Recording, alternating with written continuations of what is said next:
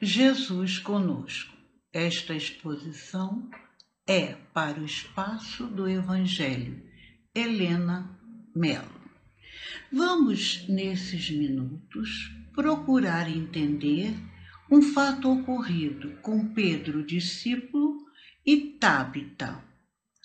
O nome Tabita é em hebraico e em grego Dorcas, que quer dizer gazela.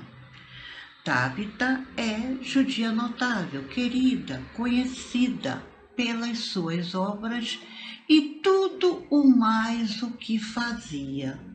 Podemos concluir que Tabita, judia, que morava entre os gregos, falava a língua grega e tornou-se de imediato cristã.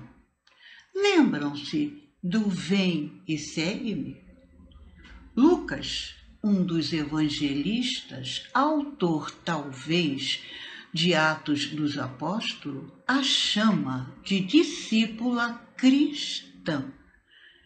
É a primeira vez em que esse título é usado no Novo Testamento para descrever uma mulher. Observem a importância. Tabita amava Jesus divino, pois seus olhos amorosos viam as necessidades urgentes dos outros, o que nos lembra amai ao próximo como a ti mesmo. E Tabita, com mãos hábeis, ela colocava diariamente a sua fé em ação. Costurava roupas preciosas para viúvas e órfãos necessitados da cidade de Jope, Jope onde ela morava. Tabita fica doente e morre. Miramês, espírito, vai nos explicar através do médium João Nunes Maia, no livro Mestre dos Mestres, número 15, um acontecimento. Passemos então a este acontecimento. O apóstolo Pedro estava em Lida, que era vizinha de Jope onde morava Tabita, ou Dorcas, profundamente ela convertida aos ensinamentos de Jesus. E de acordo com o escrito, adoece e morre. Sabendo o povo que Pedro pregava em Lida, correram para avisá-lo sobre o acontecido ele veio imediatamente, encontrou, entrou, desculpe, no quarto onde estava Tabita. Pediu que todos saíssem, ficando a sós. Orou aos céus com o fervor de um cristão na plenitude de sua fé e, em plena prece, sentiu-se renovado em suas energias. Em instantes, desligou-se do corpo físico e se viu vendo o mundo espiritual.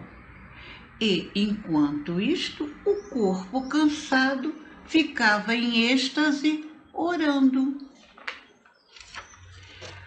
Pedro, o velho companheiro do Cristo, no esplendor da oração, sente-se banhado por uma onda luminosa, de onde se ergueu doce voz. E ele, atento, pôs-se a ouvir Jesus. Simão Barjonas não te disse que te faria pescador de almas? Será fácil recolher esta no mar etéreo de Deus, por se encontrar ainda ligada à linha da vida. Recolha com as mãos do coração. Coloca novamente na velha roupa, pois é a vontade de Deus para a glória do Evangelho. Miramês nos diz mais ainda que o antigo pescador do mar da Galileia, voltando ao corpo e completamente consciente, olha para Tabita com a garantia da fé em Cristo e ordena: Tabita, levanta-te. Ela abriu os olhos, vendo Pedro, sentou-se ao seu lado. Uma notinha. O acontecimento foi divulgado por toda a região e fez o apóstolo se retirar da casa do curtidor por causa da multidão que o procurava fascinado por fenômenos. Mas ainda esclarece Miramês para nós quanto pode a fé realizar quando renovada em Cristo Jesus o quanto a sintonia com o amor pode realizar o coração. E não podemos esquecer que Jesus sempre acompanhava os seus discípulos, fortalecendo-os, iluminando-os. E agora, agradecemos a lembrança do ensinamento. Assim seja. Deus vitorioso em nós.